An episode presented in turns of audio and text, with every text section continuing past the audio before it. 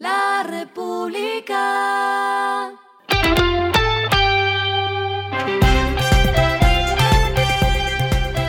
Al final de la jornada, esto es lo que debes saber sobre el comportamiento de los negocios, las finanzas y la economía.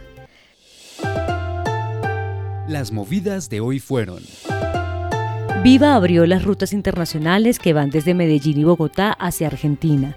Los precios de estas nuevas rutas van desde los 229 dólares saliendo de Bogotá y 249 dólares desde Medellín por trayecto. Son cuatro vuelos por semana. Los aeropuertos El Dorado y Mariscal Sucre fueron reconocidos por la firma británica Skytrax como las mejores terminales de la región. La firma especializada en calidad del transporte aéreo internacional entregó el reconocimiento al Dorado como el mejor aeropuerto de Sudamérica y el Mariscal Sucre se ubicó como el segundo mejor aeropuerto de Sudamérica con el galardón en la categoría Mejor Staff Aeroportuario.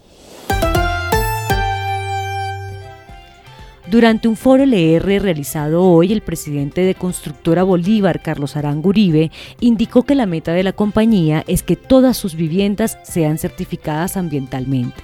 La constructora espera terminar este año con alrededor de 33 mil viviendas vendidas, de las cuales 85% será de interés social y todas estas ya están precertificadas en modalidad Edge. Lo que está pasando con su dinero. Hay menos morosos. Según la superfinanciera, la cartera vencida de los establecimientos de crédito cerró en 22,45 billones de pesos en marzo de 2022. Esto significó una caída de 11,7% frente al mismo mes de 2021, cuando la cifra fue de 25,44 billones de pesos. Al analizar los datos por tipo de crédito, la cartera comercial y de consumo aportaron 10,60 billones de pesos y 8,3 billones de pesos respectivamente al total. Los indicadores que debe tener en cuenta.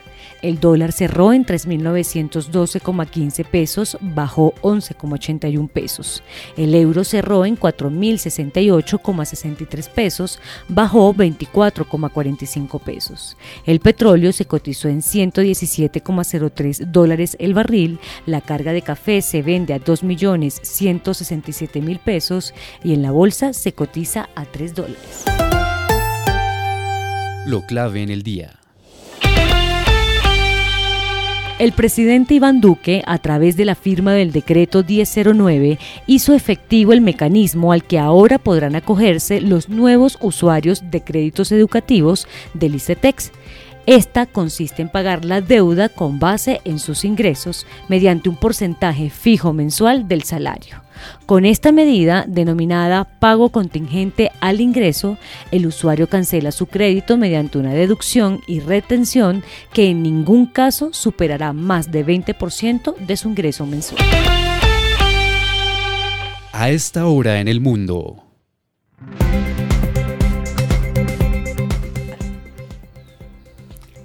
Dinamarca, Suiza y Singapur son los países más competitivos en el mundo. Así lo reveló el ranking anual de competitividad del IMD que analiza y clasifica a 63 países del mundo de acuerdo a la gestión de sus competencias para lograr la creación de valor a largo plazo. Para el IMD, la competitividad de una economía no se reduce únicamente al PIB, ya que las empresas también se enfrentan a otras dimensiones como la política, la social y cultural. Colombia, en este listado global, descendió un puesto y se ubicó en la posición 57 por debajo de países de la región como Chile, que está en el lugar 45, Perú, que está en la casilla 54, y México en la 55.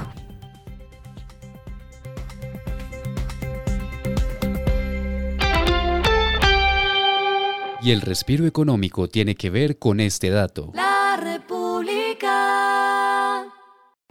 Un total de 14 artistas hasta el momento se presentarán en Bogotá y el resto de las ciudades principales del país entre el 31 de agosto y el 6 de diciembre de este año. Entre ellos destaca Harry Styles, Bad Bunny, Arctic Monkey, Coldplay, Dua Lipa, Demi Lovato, Calamaro, Rosalía, Daddy Yankee y Pixes. Siendo así, 2022 puede cerrar con más de 100 conciertos en Colombia, superior a esos 77 de la época en 2019. La República.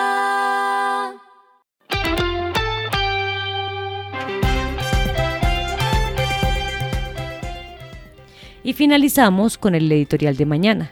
Colombia aún no avanza en la competitividad. No se puede aceptar que el país siga sumido en la posición 57 de 63 países en el ranking que mide la competitividad y que no haya una hoja de ruta a largo plazo para mejorar atractivos. Esto fue Regresando a casa con Vanessa Pérez.